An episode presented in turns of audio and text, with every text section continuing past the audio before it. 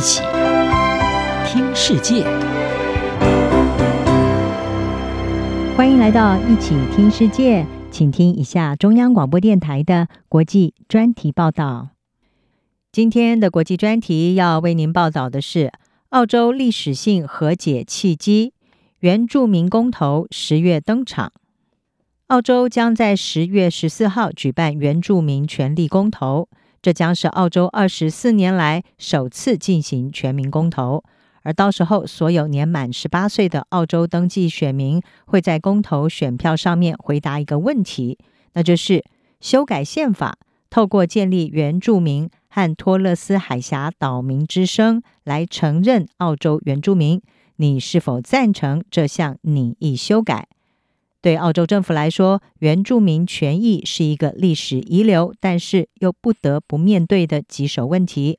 澳洲原住民和托勒斯海峡岛民虽然只占澳洲人口大概只有百分之三点二，但是呢，他们的先祖已经在这块土地上生活了至少六万年，是由数百个拥有自己的历史传统和语言的群体所组成。不过，澳洲原住民可以说是命运多舛。在一七八八年，英国殖民统治澳洲之后，他们的土地遭到剥夺，接触到新的疾病，被迫像奴隶一般的工作，同时还惨遭殖民者的杀害，导致族群人口骤减，生活逐渐陷入社会边缘化。这种难以融入的困境持续到了现在。澳洲原住民在大多数的社会经济指标都是低于全国的平均水平。他们的平均余命比非原住民少了有八年左右。根据澳洲的官方数据，原住民孩童在十五岁生日之前亡故的比例是非原住民孩童的两倍。此外，澳洲在一九一零年到一九七零年代所实施的同化政策，更是造成骨肉分离的惨剧。当时，每三个原住民孩童当中就有一个人被强制从家庭带走。寄养在白人的家庭，借由争议性的手段来试图让这些族群同化。澳洲政府曾经在二零零八年道歉，称这是原住民被偷走的一代，而在后来也同意提出国赔。不过，尽管如此，澳洲至今仍然是唯一从来没有和原住民签署条约的大英国协成员国。相较之下，加拿大承认一九八二年宪法法案规定的原住民权利，纽西兰则是在一八四零年的怀唐伊条约当中承诺保护毛利人的文化。而如今，澳洲要在十月份举办原住民权利公投，这被视为是一次和解的契机。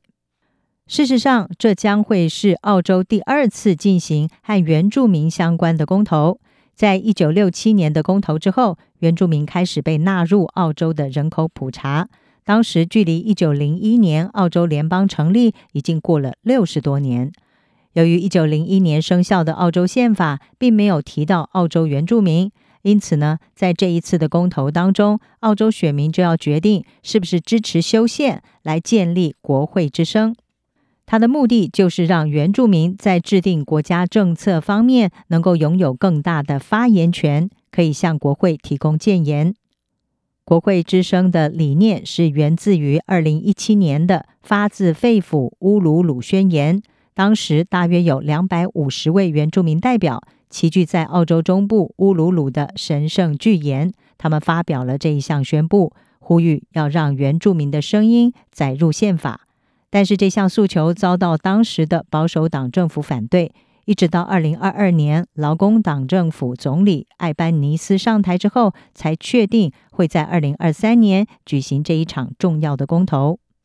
如今历史性的和解契机终于到来，但是呢，目前根据多项民调显示，计划对这一项公投说 “no” 的澳洲人居多，也让人忧心，一旦闯关失败。恐怕将会引发原住民的不满情绪，加剧社会的分裂，更虚值了这个千载难逢的机会。虽然艾班尼斯已经将他的大部分政治资本压注在这一场公投上，但是澳洲朝野政党要对这项公投取得一致立场，还有待努力。就连澳洲原住民也不全都是表态支持。他们认为，即使公投过关，也不能够解决影响原住民的真正问题。特别是澳洲对宪法做出任何的修改，都必须要经由全国公投，而澳洲公投立法的门槛非常高，公投的全国赞成票必须要超过百分之五十。而且六个州当中，至少有四个州，它的赞成票是要超过百分之五十才能够过关。这也增加了原住民权利公投案它的闯关难度。根据澳洲广播公司的报道，澳洲上一次举行全民公投是在一九九九年，当时呢是决定澳洲是不是要改为共和制，结果被选民否决了。而事实上，自从一九七七年以来，澳洲就没有一次全民公投能够获得通过。在澳洲过去四十四次的公投当中，只有八次成功，最近的一次是在一九七七年。因此，即使这一次的原住民国会之声公投很可能可以成为澳洲史上最大规模的选举活动，但是澳洲人能不能够把握住这个千载难逢的和解契机，还是一个未知数。以上专题由吴宁康编辑，海清清播报。谢谢您的收听。